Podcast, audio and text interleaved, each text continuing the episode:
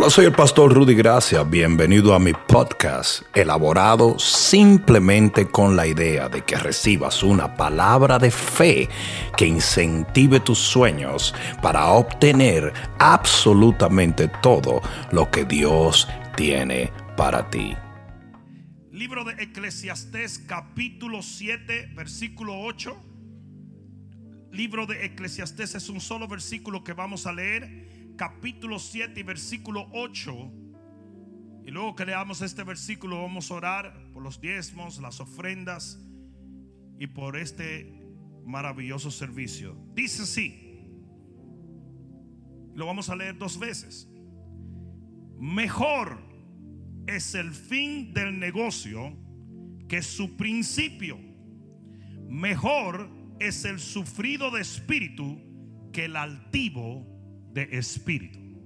Vamos a leerlo una vez más. Mejor. ¿A cuánto le gustan las cosas mejores? ¿A cuánto le gusta mejorar? Mejor. Amén. Así mismo es. Mejor es el fin del negocio que su principio. Mejor es el sufrido de espíritu que el altivo de espíritu. Amén. Pon la mano en tu corazón, Padre, en el nombre de Jesús, yo bendigo esta noche. Bendigo también los diezmos, las ofrendas. Bendigo, Señor, a todo aquel que te cree y que pone su fe por obra sabiendo que tú eres un Dios que respaldas tu palabra y cumples tus promesas. En el nombre de Jesús, gracias por la unción del Espíritu Santo que corre como ríos de agua viva en este lugar mójanos, satúranos, llénanos de ti. En el nombre poderoso de Jesús, el que lo crea, diga amén, amén y amén. Dale un fuerte aplauso al Señor. Siéntate un momento. Mejor es el fin del negocio que su principio. Lo voy a decir otra vez. Aquí viene. Esta es palabra de Dios mejor es el fin del negocio que su principio. Alguien diga amén. la palabra negocio allí viene de trato.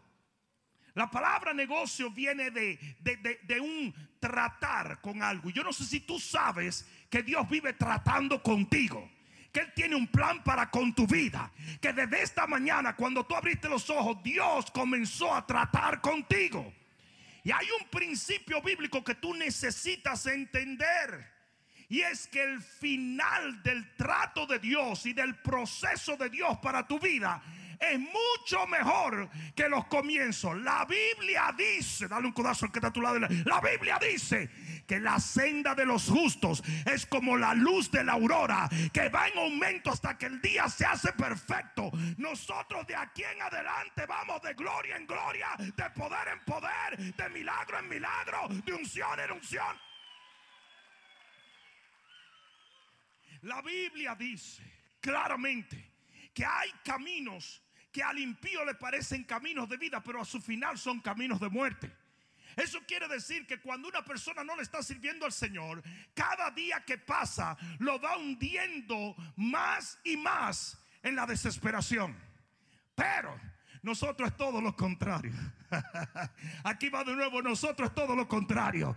Cada paso que damos en los tratos y en los procesos de Dios nos va llevando a más luz, a más luz, a más luz, hasta llegar a un día de perfección en luz. Tú crees que no estás avanzando, pero estás avanzando. Tú crees que no te estás acercando, pero te estás acercando. Tú crees que no estás llegando, pero estás llegando. Lo que pasa es que te dormiste en el autobús. Es más, ¿sabe quién, quién se da cuenta menos que está llegando? El que va demasiado confiado. Mm, yo, no sé si ustedes alguna vez han sido de los que manejan en el, en el sillón de al lado. ¿Ustedes han sido de los que manejan así? No, no, no, no, dale, dale, dale. No, no, no, no, no, frena, frena, frena. No, no, el perro, el perro, el perro, el perro. Mm, sí, amén, ¿verdad? Yo sé que sí. Yo sé que sí. Dios le dé paciencia a Víctor. Porque eso maneja hasta en la cocina. No, no, no, no, no, no lo cortes así, no lo cortes así, no lo cortes así. No, no, no, no, no. Pero, pero ustedes se dan cuenta que esa gente va bien tensa todo el tiempo y pone tenso todo el mundo. ¿Verdad que sí, Víctor? Pero el que se relaja a veces ni se da cuenta de que va llegando. Y quizás tú no te has dado cuenta porque estás tan confiado en Dios que cada día que pasa el Señor te está acercando a lo que Él te prometió que Él haría en tu vida. Y a veces el Señor tiene que permitir que venga tu primo el loco. Para que el primo te diga, uy, pero te está yendo como bien a ti. Yo no lo he notado, sí. También cuando llegan los familiares de uno y ven a los hijos de uno y dicen, ay, pero mira qué grandes están los muchachos, pero tú no te has dado cuenta de eso. Porque tú estás viviendo paulatinamente cada día con esa persona. No sé si me están entendiendo. Yo te estoy tratando de decir que de acuerdo a la palabra de Dios, todo paso que tú das es un paso de luz y de bendición. Y tú tienes que estar enfocado en el final, porque el final del negocio es mejor que el principio. Cuando usted comenzó con el Señor y Dios comenzó a tratar con usted, usted no entendió que cada día se iba a acercar más a una gloria prometida. Salmo 37, 37. Libro de Salmo capítulo 37, versículo 37 dice, considera al íntegro y mira al justo. Mira al justo que está a tu lado. Míralo. Ese es un justo. Oh, no, no, no, no porque es bueno, no, no, no, no, sino porque la justicia de Dios ha venido a través de Cristo Jesús sobre ellos. Esa es la justicia del cual habla la Biblia. Dice, porque hay un final dichoso para el hombre de paz. Ah, no, pero... Eh, óyeme bien, no dice que hay un proceso dichoso, dice que hay un final dichoso. Es por eso que usted tiene que estar enfocado en el final. Porque el proceso puede ser duro y el principio también lo fue. Pero mientras usted se mantenga agarrado del Señor, tu final va a ser glorioso.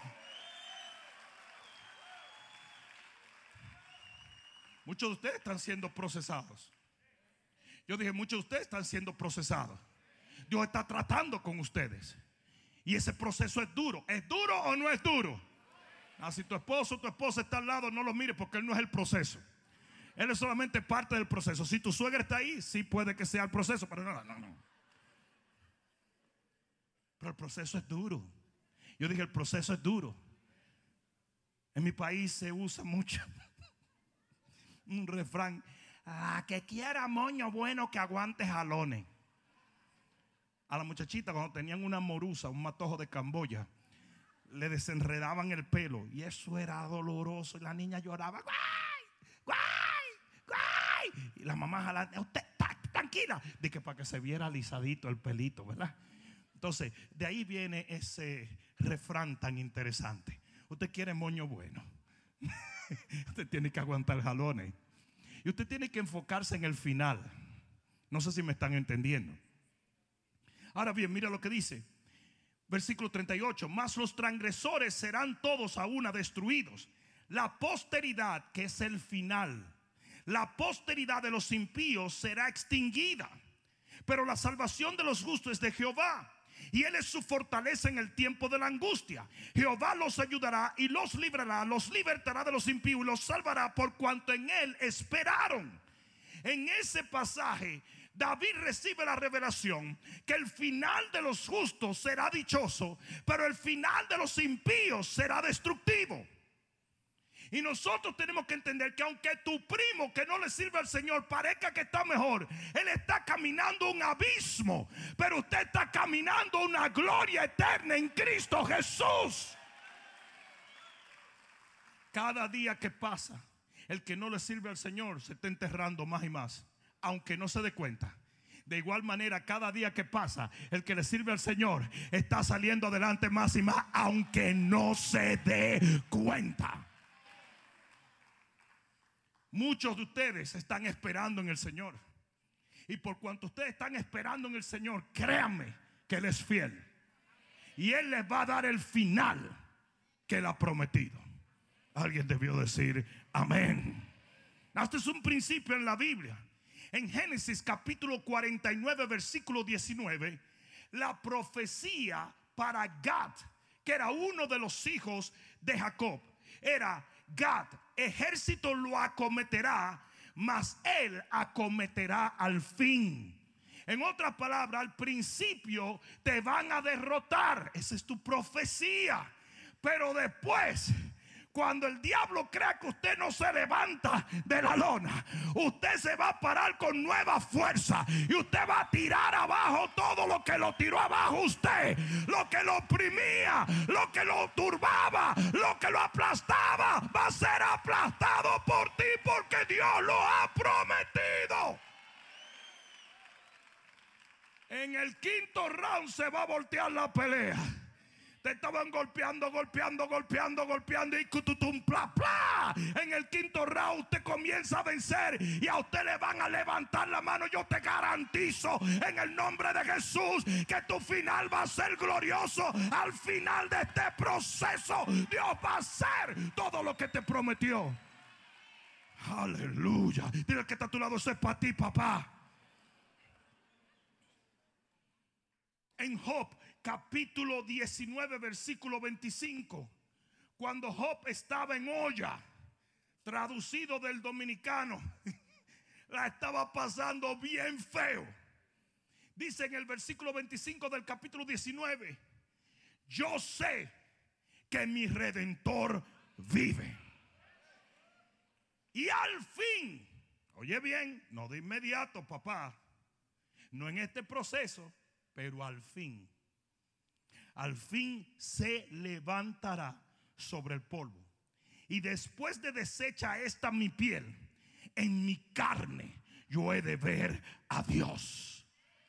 Si yo fuera tú, yo dijera amén. Entonces, en medio del proceso, Job sabía que al final Dios se iba a levantar y le iba a dar una nueva revelación de él. Él no dijo ahora, él dijo al fin, porque él conocía bien cómo Dios funciona.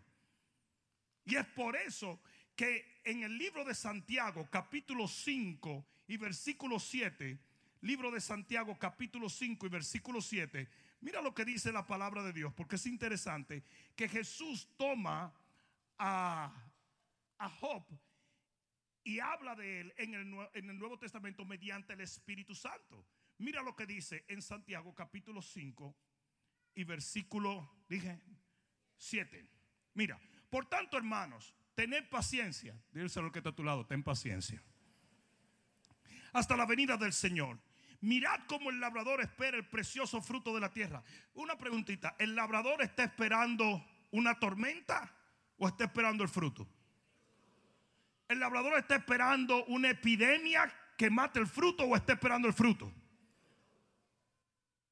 Dice, Mirad como el labrador espera el precioso fruto de la tierra, porque así te tienes tú que mantener en el proceso, esperando el fruto de la tierra, esperando lo prometido. Todavía no se ve, pero está sembrado y el Señor lo va a sacar a la luz. Aguardando con paciencia hasta que reciba la lluvia temprana y tardía. Tened también vosotros paciencia y afirmad vuestros corazones, porque la venida del Señor está cerca. Hermanos, no os quejéis los unos contra los otros. ¿Por qué? Porque eso es lo que hacemos en todos los procesos. Yo no sé,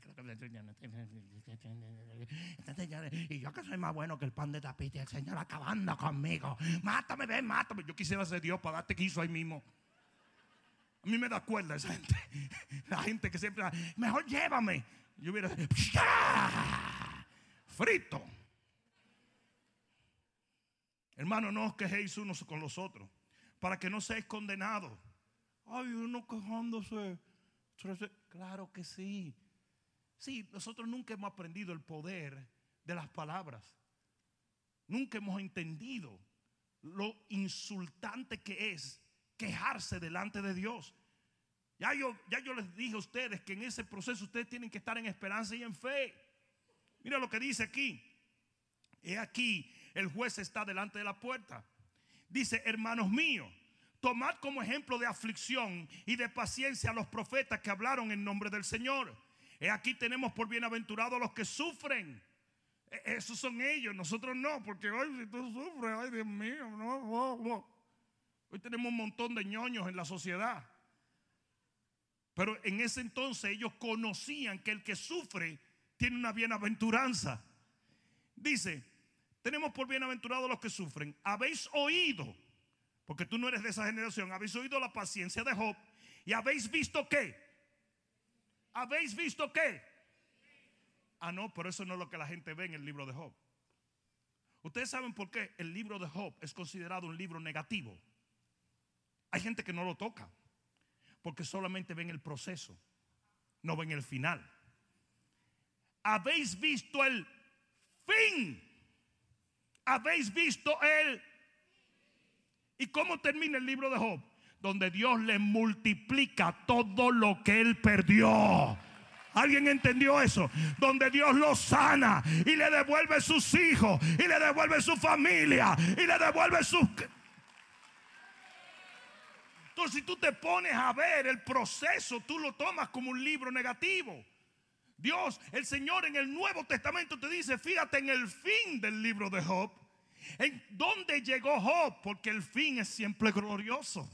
No sé si me están entendiendo. Tú no puedes mantener tus ojos en el proceso. A mí, a mí, a mí hay un dicho americano que si a ti te gustan los hot dogs, no mire cómo lo cocinan, cómo lo fabrican. Ustedes lo han oído, ¿verdad? If you like them, don't look at the process. Porque es tan feo cuando están batiendo toda esa grasa de puerco oxidado para hacer un hot dog. Tan feo, pero tan feo, que si tú ves el proceso no te comes el hot dog. Ah, yo sí no, yo compro mis hot dog y me los amo. Contentísimo. A mí me encantan los hot dogs. Y siempre hay un baboso que te dice, tú has visto cómo lo hacen, ¿para qué voy a ver cómo lo hacen? ¿Qué me importa a mí cómo lo hacen? Yo lo que tengo es hambre. No. Cachú, mayonesa y mostaza y para abajo, compadre. Al quinto hot dog tú estás que habla en lengua. Santo Dios.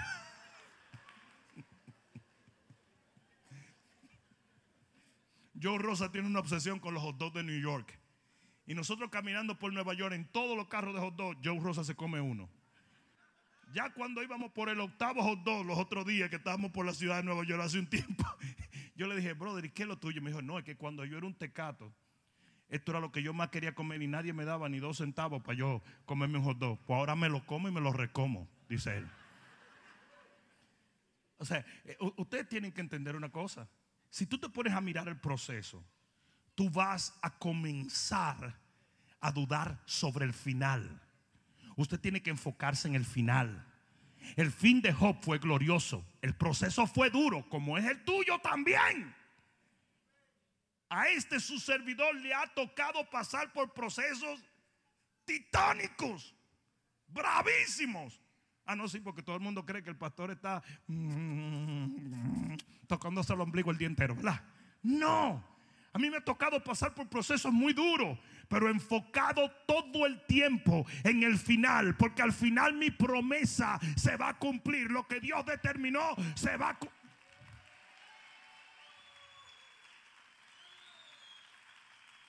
Alguien diga amén.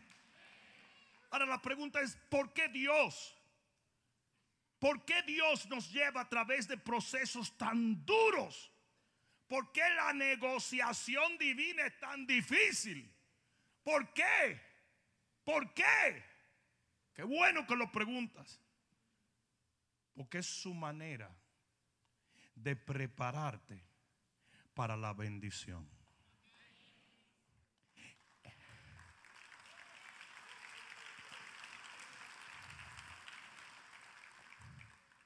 Ustedes recuerdan a José. Ya no viene la célula, no es el de la Biblia. Ustedes recuerdan a José. José tenía un merengueteo adentro. Era bien comparoncito y bien orgullosito, como tú. ¿Mm? Y José, cuando recibe la visión de Dios, viene de gallo loco y le dice a los hermanos: De un, un, paso adelante los que van a reinar de acuerdo a Dios. Ninguno lo ve. Aquí voy, papá. ¿Qué es lo que hay? ¿Qué es lo que hay? Y los hermanos se descalentaron. Y el mismo papá le dijo, porque le dijo, no, es que ya Dios lo dijo. Déjame contarte el sueño. El sol, las estrellas, la luna, todo el mundo se arrodilla delante de mí. Y el papá mismo dijo, entonces tu mamá y yo y todo tu hermano nos vamos a arrodillar ante ti. Él dijo, exactly, baby. I'm so hard. ¿Tú sabes lo que tuvo que hacer Dios? Kitipan. El tipo fue vendido, traicionado, ultrajado. El proceso de descoser esta Madonna, este ícono, el proceso de aplastar y quebrar tanto orgullo, tomó años. Porque Dios no puede, dice la Biblia, que Dios resiste a los soberbios, pero da gracia a los humildes. Si lo que tú recibes lo recibes por gracia, Él no puede darte nada a menos que tú seas humilde de corazón. Entonces esos procesos, esa negociación es tan fuerte porque te llevan a un fin cuando ya tú estás listo para recibir lo que Dios tiene para ti. Ah, no le gustó, ¿verdad? No le gustó, ¿verdad? Eclesiastés 7:8 dice, mejor es el fin del negocio que su principio. Y mira lo que dice. Y mejor el sufrido de espíritu que el altivo de espíritu. ¿Y por qué eso está ahí? Porque al final, por medio de ese sufrimiento, tu altivez va para abajo. ¿Alguien entendió eso? Porque el principio del negocio entre Dios y tú está complicadito. Porque un Dios que quiere tumbarte el orgullo que tú tienes, la vanagloria que tú tienes, la altivez que tú tienes, está tratando de bregar contigo. Tú debes darle gracias a Dios que no te mata los primeros dos días. Y eso no es nada. Hay gente que se pone más orgullosa con el tiempo. Porque no hay una cosa que ponga más orgulloso un individuo que la religión. Cuando tú comienzas a sentirte más santo que el sancocho. Cuando tú comienzas a sentirte que conoces mucho la Biblia. Cuando tú comienzas a llamar a todo el mundo hereje y falso profeta. Eh, eso es puro orgullo religioso, compadre. ¿Usted se acuerda cuando usted ni siquiera sabía quién era Jesús y ahora usted está diciendo quién es un hereje y quién es un falso profeta? Esas son babosadas y locuras. Jesús le llamaba hipócritas a los fariseos. Porque no hay una cosa más hipócrita que el orgullo religioso. Usted dice una cosa, pero usted es otra. Usted parece un sepulcro blanqueado, pero está lleno de huesos por dentro. Usted habla de santidad que no tiene y de rectitud que nunca ha practicado. Anda, me van a dejar solo, ¿verdad? Me van a dejar solo. Dice Jesús que habían dos tipos orando en el templo. Uno decía, ten misericordia de mí que soy un pecador. Y el otro, religiosón, decía, uy, porque yo soy perfecto, gracias que no me hiciste como esto que está allí, este garpántaro, este falso profeta, este hereje. Ya yo lo denuncié en Facebook para que sepa. Mira, mira, mira, mira, ya escribí de ti en Facebook. Eres un falso profeta. Y Jesús dijo, aquel alcanza misericordia, este no. El orgullo religioso es una de las cosas más detestables para Dios. A usted se le olvidó que usted fue salvo por gracia. Y usted se mantiene salvo por gracia, no porque usted se convierte en un santo.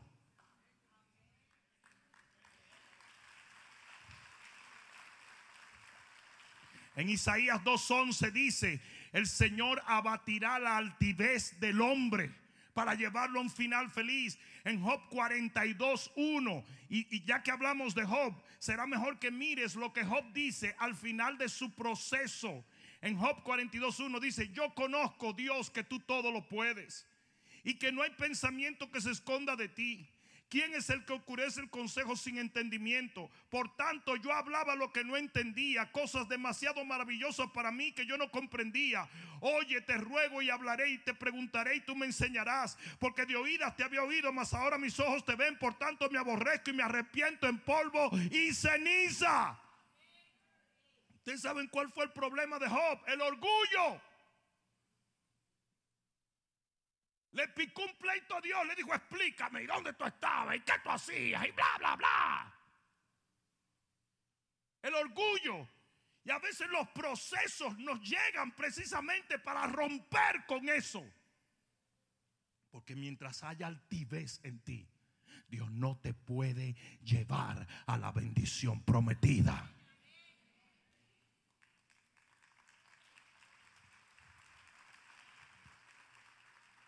La Biblia dice que Moisés mató al egipcio porque él sabía que Dios lo iba a usar. Y Dios lo tuvo que tirar 40 años atrás de ovejas. Lo quebró a tal extremo que cuando el Señor se aparece le dice, tú puedes. Y él dice, no puedo. Dice, ahora yo te puedo usar. ¿Alguien entendió eso? ¿Por qué la bendición de nosotros llega al final del proceso? Porque es cuando estamos preparados para recibir esa bendición.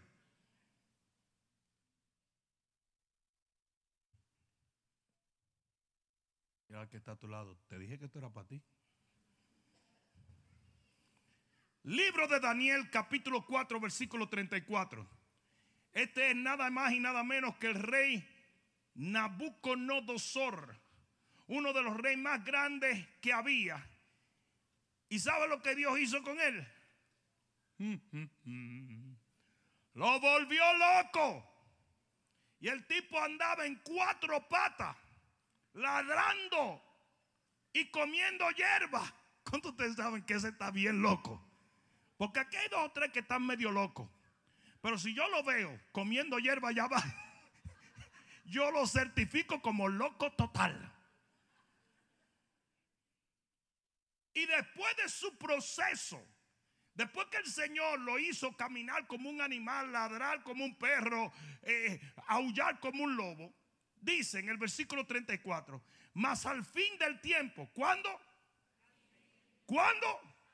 ¿De qué está hablando la Biblia? Al fin de su proceso. Al fin del tiempo determinado para que ese orgullito, desapareciera. Entonces dice, al fin del tiempo, después que el tipo mordió un montón de gente, aruñó un montón de gente, el hombre era el hombre lobo. El chupacabra, le decían algunos. Mas al fin del tiempo, yo Nabucodonosor alcé mis ojos al cielo y mi razón me fue de vuelta. Pero ustedes saben cómo empezó él. Ustedes saben cómo empezó el negocio. Nabucodonosor levantó una estatua para que lo adoraran. Así de heavy duty funky Robert Wow se creía Nabu.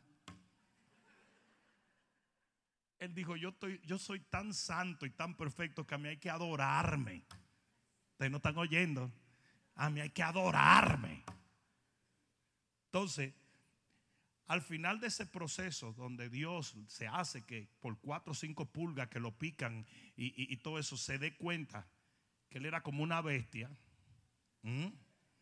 al final de ese proceso dice que él alza sus ojos y dice, que en ese momento le devuelve Dios la razón.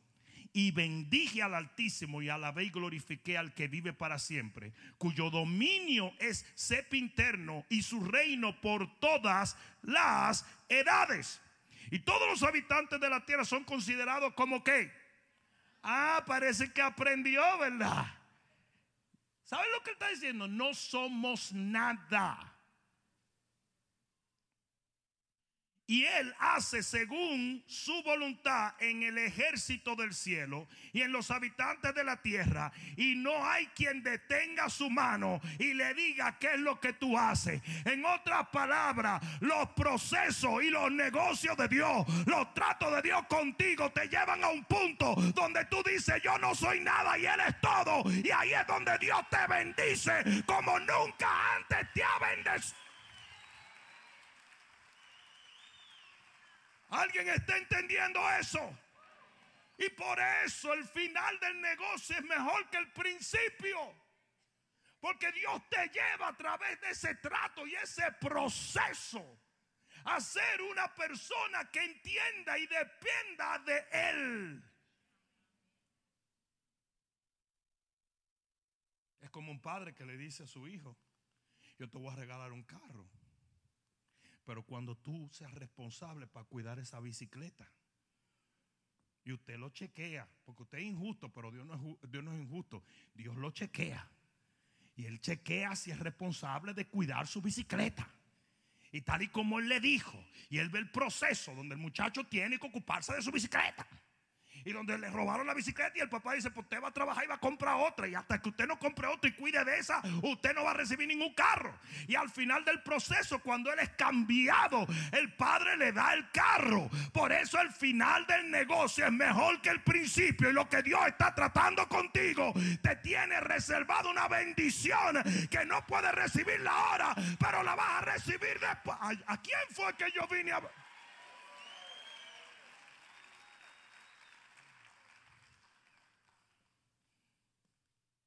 Hay gente que viene a la iglesia y se va porque no aguanta el proceso. Hay gente que viene al reino y se va porque no aguanta el proceso. Y tú sabes cuándo tú sabes que ellos van a volver cuando le pase un semi truck por la cabeza y lo esguañingue y lo aplaste. Cuando se ha molido, entonces viene. Mira, pastor, I'm so sorry. Áñate en inglés, me lo va a tirar ahora. Ustedes saben la cantidad de gente orgullosa. No, porque tú sabes que yo voy a la iglesia, pero tampoco es. No, no, tranquilo, tranquilo. yo, no cojo lucha con nadie. Yo llevo demasiados años en esto. Yo no soy el Espíritu Santo.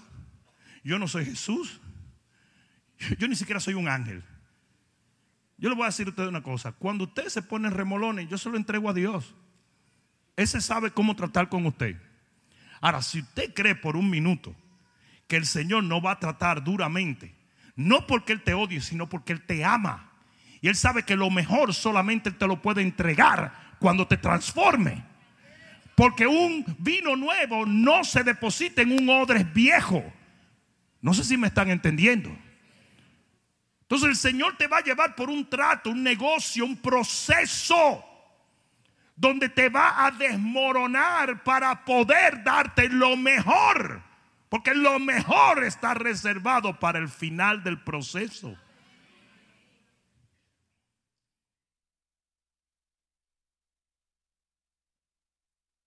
Amén.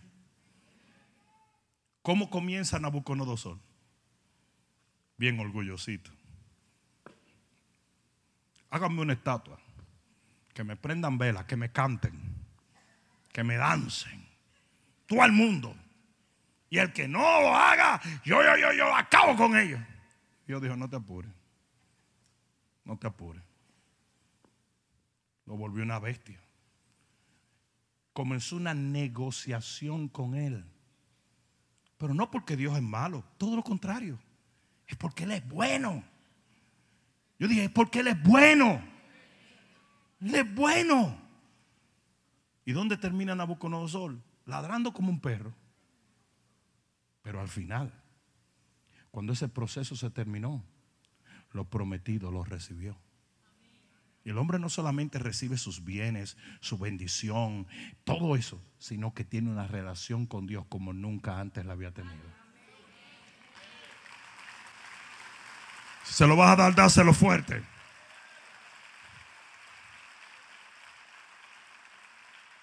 Jeremías 29, 11 dice, porque yo sé los planes que tengo para contigo. Planes para hacerte bien y no para hacerte daño. Y para darte el final que esperas. Lo que usted tiene que esperar es el final, no el proceso. Porque usted no sabe cómo va a ser el proceso. Pero usted sí sabe cómo va a ser el final. Porque el final tiene promesa, el proceso no. Lo que Dios hace contigo Elsie no lo hace conmigo, pero nos va a llevar al mismo punto. Entonces usted y yo, los dos tenemos que esperar el mismo final, aunque no tengamos el mismo proceso. ¿Alguien me está entendiendo? No, no todos van a sufrir lo que sufrió Job.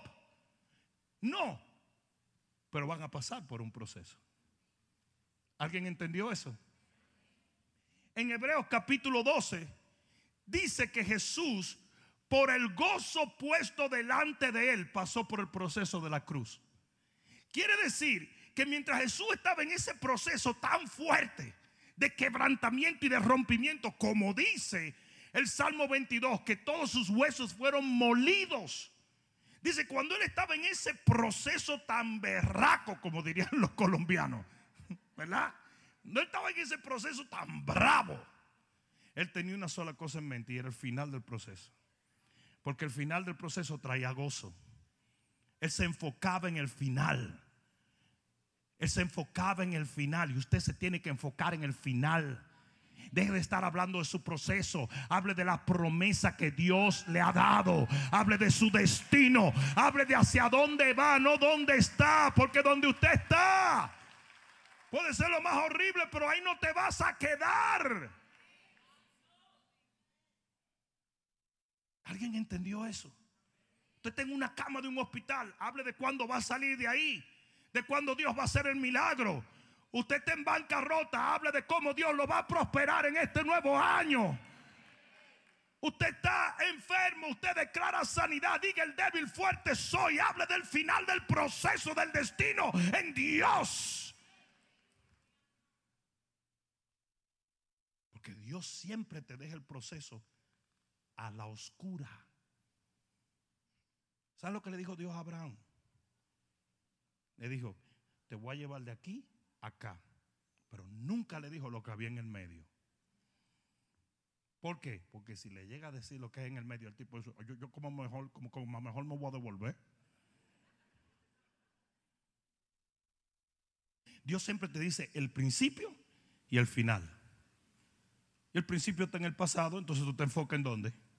En el final. ¿Qué fue lo que Dios le mostró a José? Le mostró el final. ¿Qué decía la profecía y el sueño?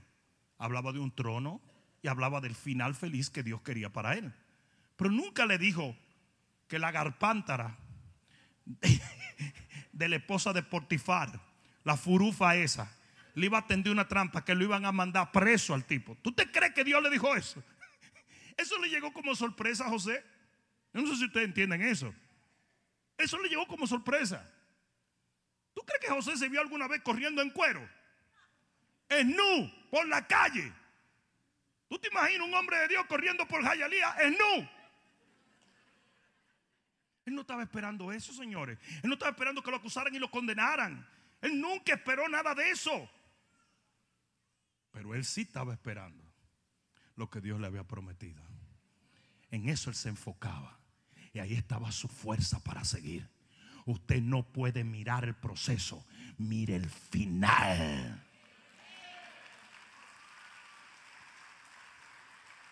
Obviamente hoy las fotos se procesan diferente, pero las fotos se procesaban. Usted tiraba ahí, yo no sé de eso, pero yo soy muy joven. Pero usted tiraba sus rollos, ¿verdad? Con su cámara Kodak, ¿verdad que sí? Y después usted mandaba eso a un Walgreen.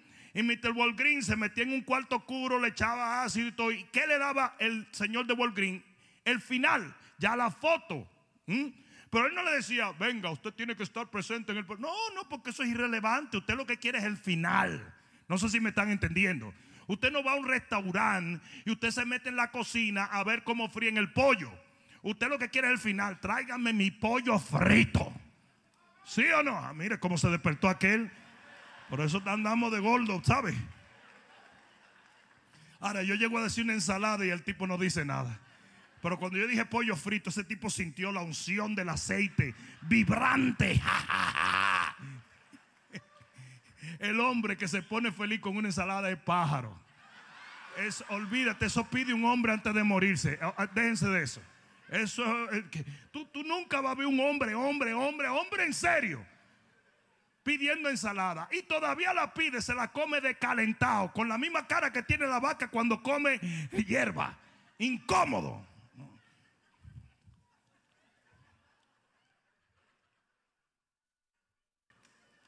Pero si tuve un hombre, oh my God, this salad is so awesome. So awesome. The chicken is perfect, perfect. Oh my God.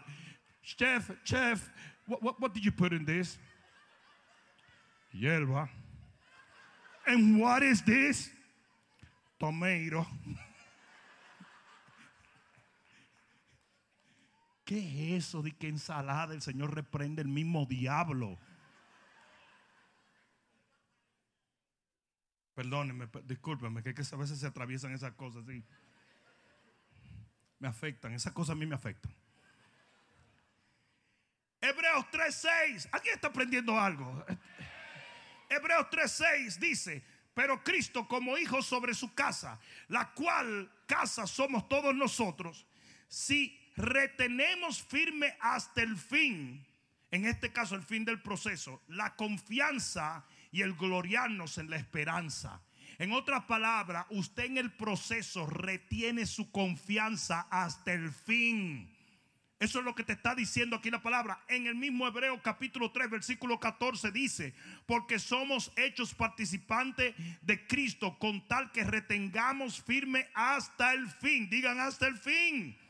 Nuestra confianza como al principio. Cuando usted entra en una negociación con Dios y en un proceso con Dios, usted entra con una relación de confianza. Usted tiene que mantener esa confianza a través de todo el proceso hasta que el fin prometido llegue. Si usted tira la toalla en el proceso, se amoló. Ah, no le gustó, ¿verdad? Pero es así. Es así. Eso es fe. Eso es la fe. La fe es la certeza de qué? De lo que tú esperas al final. Al final de un proceso. Por eso en Hebreos 11, lo primero que dice en Hebreos 11:6 es que es necesario que creamos que Dios existe, pero que también es un galardonador o un premiador de aquellos que le buscan. Usted tiene que entrar en el proceso en fe y mantener esa fe hasta que llegue la promesa que culmine el final del proceso. Por eso en Hebreos 11 se habla de Noé. El comienzo de Noé fue horrendo. ¿O no se acuerdan? Noé pasó por un proceso horrible. Noé pasó por un, por un diluvio. Pero el final fue glorioso. ¿O no? Abraham, lo mismo comienza con un proceso horrible. Tiene que abandonar su tierra, su parentela, atraviesa por un montón de cosas, pero el final fue glorioso. Jacob comenzó mal, pero terminó bien. José comenzó mal, pero terminó bien. Moisés comenzó mal, pero terminó bien. Raab comenzó mal, pero terminó bien. Toda esta gente tuvieron un comienzo horrible y un proceso devastador. Pero al final, yo dije al final, al final recibieron lo prometido por Dios. Por eso el final de su negociación con Dios fue mejor que el principio. Árbol que nace torcido, nunca su rama endereza. Mentira del mismo infierno. Nosotros podemos nacer torcidísimos, pero de que Dios nos endereza y nos hace fructíferos y nos bendice. Por tanto, aquí viene del corazón de su pastor a ustedes. Aquí le dejo esto. Esto es gratis por ser Navidad. Varias conclusiones. Número uno, tu comienzo no determina tu final. Aquí todo el mundo tiene un testimonio. Si nosotros ponemos la gente a testificar, todo el mundo tiene un testimonio. Entonces yo era murciélago. Y después me hice vampiro. Y después mordí a Batman. Y después. Pero Dios me salvó. ¡Aleluya! ¿Sí o no? Tú has pasado por procesos. Y tus comienzos nunca van a determinar tu final. No sé si me están entendiendo. Bartimeo comenzó ciego en su trato con Dios y terminó siendo uno de sus discípulos. No sé si me están entendiendo. Mucha de la gente que siguió a Jesús, Mateo era un, un- mercader y de repente siguió a Jesús, era un ladrón, Saqueo era un ladrón. Muchos de ellos comenzaron mal y sus procesos fueron fuertes, pero terminaron gloriosamente. Así es contigo, al final de tu proceso te vas a dar cuenta de que Dios estaba en control de todo. Segundo, mientras más duro el proceso, más glorioso es su final. ¿Sí o no? No es lo mismo cuando tu abuela preparaba un sancocho a cuando te preparan un sándwich de queso. ¿Sí o no? ¿Sí o no? Es más, miren, yo le voy a decir una cosa. Usted va a un fast food place y tú no le has pedido nada cuando ellos te están sirviendo. Es, impresionante. Tú dices, yo quiero ese, toma. Pero yo no te dije nada. Bueno, pues eso es lo que hay aquí. Está bien. Y entras rápido y sales rápido. Impresionante. ¿Mm? Pero con el proceso de tu abuela, eran ocho horas y media para hacer un sancocho. Tú lo que creías era que el pollo estaba en un jacuzzi. Cuando ella levantaba la tapa, tú veías al pollo así, mira, terciado. ¿no? Y tú decías, Dios mío, ¿cuándo va a estar? Y un mondongo, el mondongo. ¿A cuánto le gustan el mondongo? El que no le gusta el mondongo está mal de la cabeza. Santísimo. El mondongo. Santísimo mondongo. Y ese mondongo ahí. Y tu abuela decía, ah, ¿tú crees que era brujería? y tú ahí, mandanga, mandanga, mandanga. Mientras más fuerte es el proceso, mejor es el final. No sé si me están entendiendo. ¿Mm? Si tú sales a la calle y le dices a una muchacha, mamá sota, y ella dice, vamos a casarnos.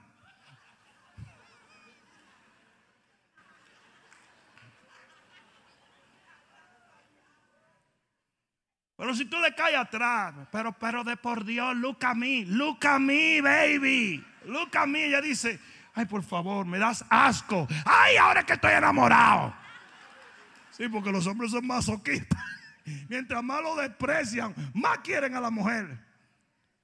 Pégame, pero no me deje. Odiame por piedad, yo te lo pido. Pero, pero los procesos difíciles te llevan a las bendiciones más grandes. No, no sé si me están entendiendo. Es por eso que está complicadita tu vida. ¿O no? Está bien complicadita, ¿no? La tercera cosa, mientras mantengas tus ojos en el final, tu fe te llevará hasta allá. Tú tienes que mantener tus ojos en el final del proceso. Cuatro, Descansa en la habilidad de Dios. Relájate. Tal y como yo dije del autobús. Usted se relaja en el autobús y deja que el chofer lo lleve. Porque por eso no te fuiste manejando. Te fuiste en el autobús para relajarte. Relax. Yo no entiendo por qué hay gente que está en, los aviones, tú lo ves que te vean así, tenso, tenso. Y el avión hace. Ay, señora Virgen Santísima. Yo le digo que una de las cosas que me acuerdo a mí me da es cuando el, piloto comienza a hablar disparate. estamos volando a 35 mil pies de altura. ¿Qué me importa a mí? Vuela como a ti te da la gana. Seré yo piloto. y estamos pasando por arriba de la casa de mi abuela. ¿Qué me importa? Yo no conozco a tu abuela. Ya, hombre, llévame. No molestes más. Yo estaba la semana pasada en Las Vegas predicando y el piloto era un chistoso. Fíjate, dice, oh, vamos a aterrizar en la ciudad de San Diego. Dije yo, ay Dios mío, agarré el, avión que no era. Me dio eso, te dijo. I always get people with that. Yo le dije, ¿por qué idiota era, hermano?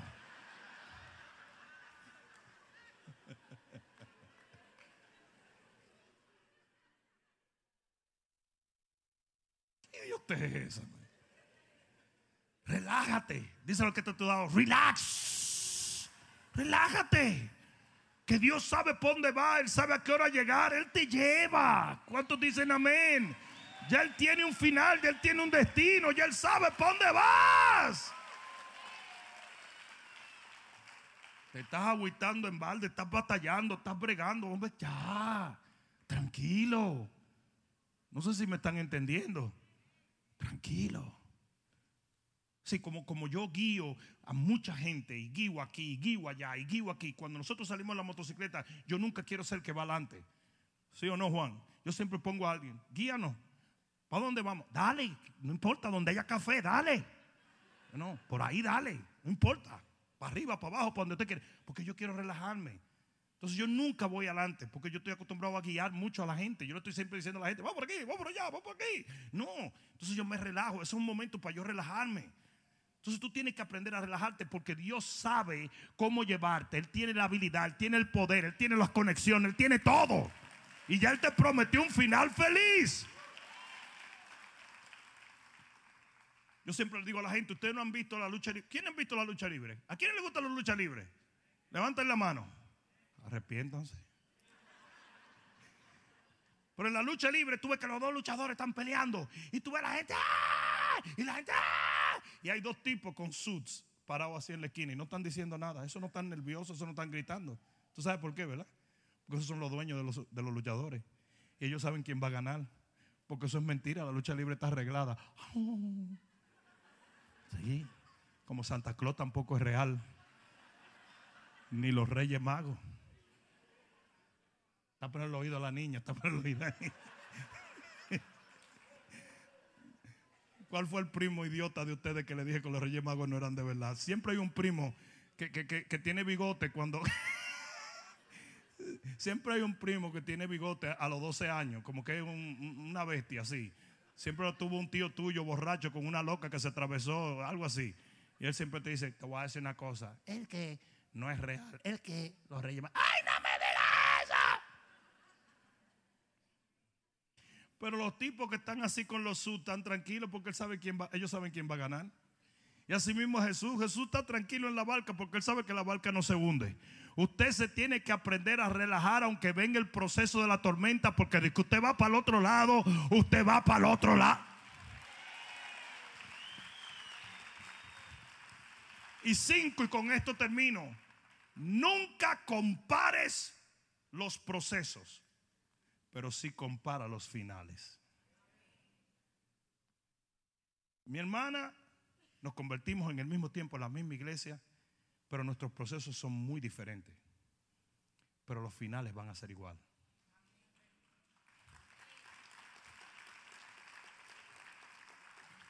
Estos dos hombres son de mi equipo, son procesos muy diferentes, totalmente diferentes, pero el final va a ser el mismo.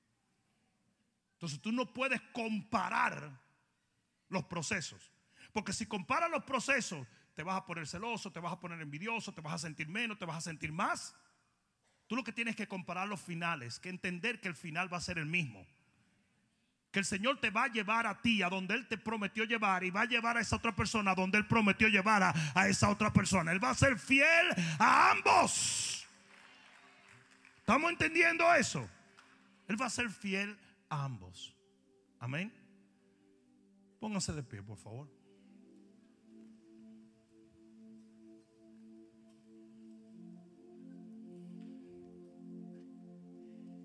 Mejor es el final del negocio que su principio. El mejor vino en las bodas de Caná fue el vino final. Y eso parece una contradicción de términos. Tanto que el maestresala de la boda de Caná dijo, casi todo el mundo lo hace al revés. El problema es que Dios es diferente a todo el mundo. El maestresala dice, todo el mundo pone el mejor vino primero y cuando la gente está medio tocado ya, saca el- el peor. Pero él puso el peor primero y puso el mejor al final.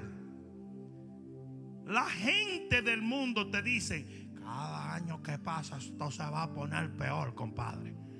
Imagínate, no se va poniendo más viejo. La situación y Trump y Obama y los terroristas. Entonces todo el mundo está...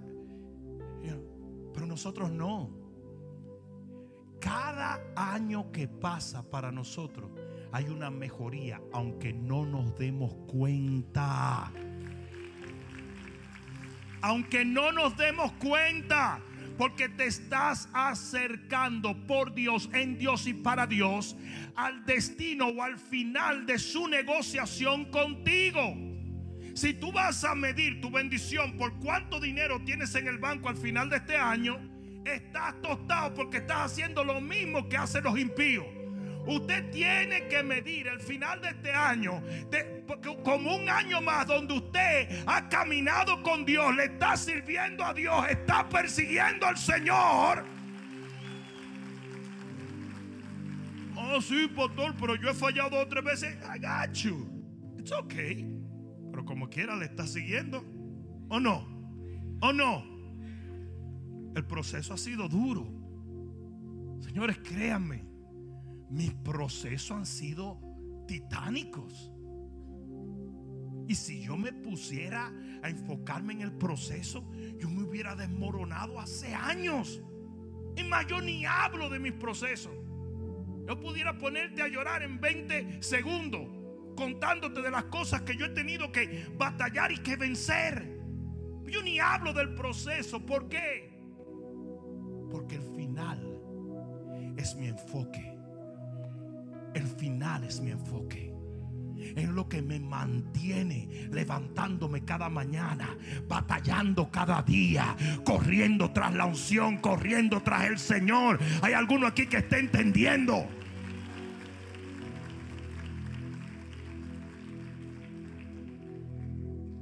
Pablo hablaba de una meta. Pablo hablaba del supremo llamamiento. Pablo hablaba de olvidarlo de atrás y perseguirlo de adelante él sabía que el final era glorioso, aunque el proceso era duro. Nosotros tenemos que enfocarnos en el fin del negocio. Dios está tratando contigo. Los procesos son muy diferentes. Hay algunos que Dios le tiene que dar con un 2x4 en la cabeza. Hay otros que el Señor los pellizca, a otros le da sus cocotazos, pero a todos no está tratando de enderezar, ¿sí o no? Nosotros leemos el Salmo 23, es una de las escrituras más poderosas que existe en la Biblia. Todas son poderosas, pero es una de las que más me toca. Pero oye esto, cuando tú lees el Salmo 23, tú ves que tú pasas por el valle de sombra de muerte y para, pero al final dice, y en la casa de Jehová moraré por largos días el bien y la misericordia me seguirán todos los días de mi vida. O sea que de atravesar el valle de sombra de muerte, tú vas a llegar a una estabilidad donde donde quiera que tú camines, bien y misericordia van contigo. Entonces, ¿para qué me voy yo a fijar en el proceso si mi final es glorioso? Alguien diga amén. Ah, yo no sé si ustedes alguna vez para inspirarse a hacer ejercicio han puesto una foto de, de alguna figura. Algunos lo han hecho, mucha gente lo hace. Pero tú nunca vas a poner una figura gorda. Tú siempre vas a poner una figura esbelta porque ahí es que tú quieres llegar, ¿o no? Si tú pones una gente más gorda que tú, quizá una gente diga, bueno, pero me inspira porque no me veo tan mal. Sí, pero no, no vas a esforzarte tanto, corazón. Te tienes que poner una figura esbelta. Entonces, decir, para allá es que yo voy. Y usted se enfoque en el final. No sé si me está entendiendo usted lo pone en el refrigerador. Para cada vez que el diablo lo tiente. No te diga, el proceso está duro. Otro día me metí yo en la dieta de saqueto. Dos meses. ¿Sabe cuánto perdí? Dos meses.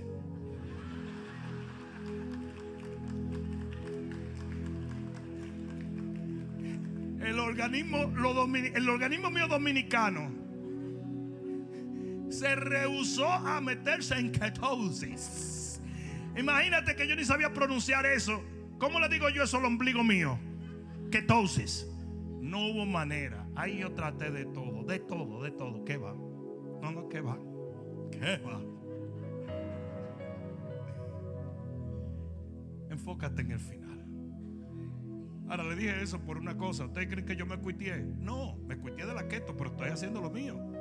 ¿Por qué? Porque el final, el proceso quizás es diferente, pero el final tiene que ser el mismo. No sé si me están entendiendo. El final tiene que ser el mismo. Tú te enfocas en el final, no en el proceso. El proceso puede cambiar, puede agravarse, puede aflojarse, puede mejorarse, puede dañarse más, pero usted siempre enfocado en el final. Amén. Amén. Acá momento. Cierra tus ojos y levanta tus manos. Gracias Señor. Gracias Señor. Ah, yo no quiero a nadie, a ninguna persona que conoce al Señor y entiende esta palabra llorando al final de este año. Los impíos se deprimen que yo llegué, que no compré la casa que yo. ¿Y quién te ha dicho que Dios funciona con el horario de la gente? Un final de año no es el final del proceso de Dios. Entonces usted no puede amargarse por ese final ficticio que es un final de hombre. Usted espera el final de Dios. A lo mejor llega en enero, a lo mejor llega en febrero, a lo mejor llega en marzo. Quizás no compraste la casa para terminar el año, pero en el nombre de Jesús, antes del verano la compra, antes del verano te gradúa. ¿Alguien está entendiendo eso? Ustedes escuchan la tradición de que al final del arco iris siempre hay una, una cesta con, con, oro. Al final del proceso de Dios siempre hay bendición. Lo mejor Él lo guarda para el final. Dios está trabajando en tu vida. Él está trabajando para que tú seas una persona que puedes recibir lo prometido. ¿Alguien entendió eso? José no podía elevarse al trono de la manera que él estaba porque hubiese sido un hombre vanidoso y orgulloso. Pero cuando pasa por el proceso y el proceso termina, lo que Dios prometió se cumplió y así va a ser con tu vida, con tu familia, con tus hijos, con tu negocio, con tu célula. En el nombre de Jesús, hoy yo te lo profetizo. Tu bendición viene, viene, viene, viene. Pero confía en Él. Retén tu fe. Retén tu esperanza. Enfócate en el final. Levanta tus manos y adora al Señor. Adóralo un momento, adóralo un momento, adóralo. Olvídate de todo el que está alrededor. Levanta, levanta tus manos. Aleluya. Gracias Señor. Gracias Jesús. Vamos, mi confianza está en Cristo. Yo quiero que lo declares en esta noche y hagas de esto tu declaración de fe.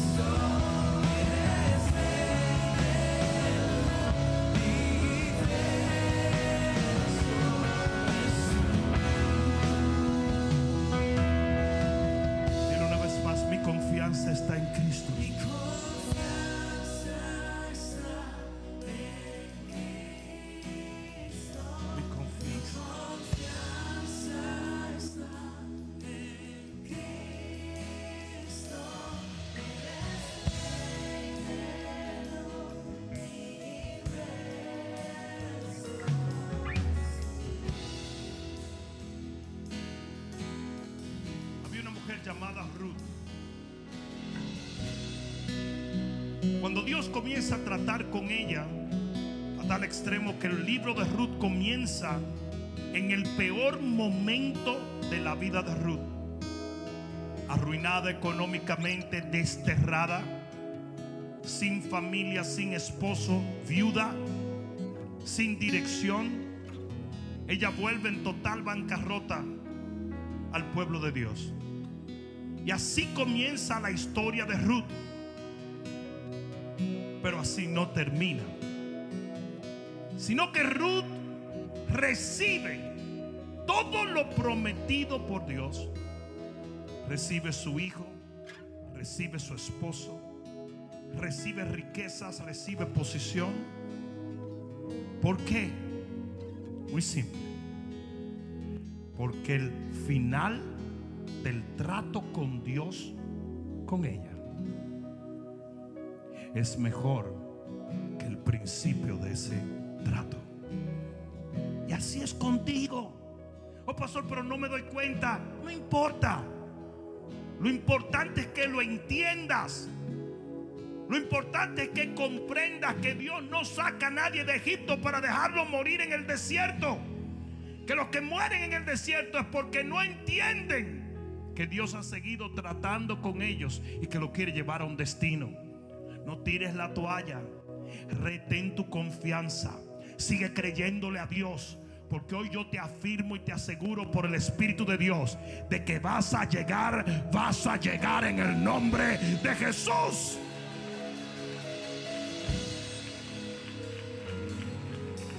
De toda esta linda gente que te rodea, los procesos son muy distintos, pero el final será el mismo. Dios te va a llevar a ese lugar que Él te prometió y va a cumplir cada promesa que Él te ha hecho. Yo quiero que tú levantes tu mano. Y así como el Señor Jesús oró por Pedro, para que mientras él fuese zarandeado por el enemigo, que era el proceso por el cual él entraba a una nueva unción, su fe no falte. Lo que yo tengo que orar es que en ese proceso y en ese trato de Dios, tu fe nunca falte. Porque si tu fe no falta, eso significa que tu fe te va a llevar hasta el final del proceso.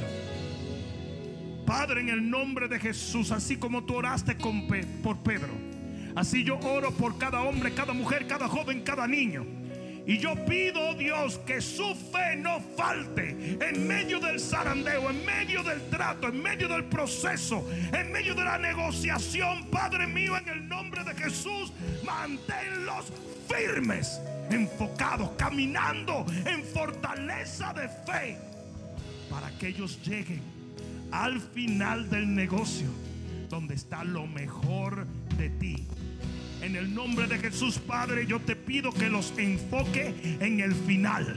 Y que ellos puedan ver como José vio cada día lo que tú le mostraste en sueño. Ellos puedan ver y enfocarse en aquello que viene. En el nombre de Jesús, dales una visión clara del final de tu trato con ellos. En el nombre poderoso de Jesús. El que lo crea diga amén, amén y amén. Vamos a hacerlo fuerte. Vamos que se oye en el cielo. Dale un abrazo a alguien y dile pa'lante, pa'lante, pa'lante, pa'lante. Espero que esta palabra cale profundamente en tu alma y que se convierta en pasos de fe que te permitan llegar al destino que nuestro Señor ha trazado delante de ti y de los tuyos. Dios te bendiga.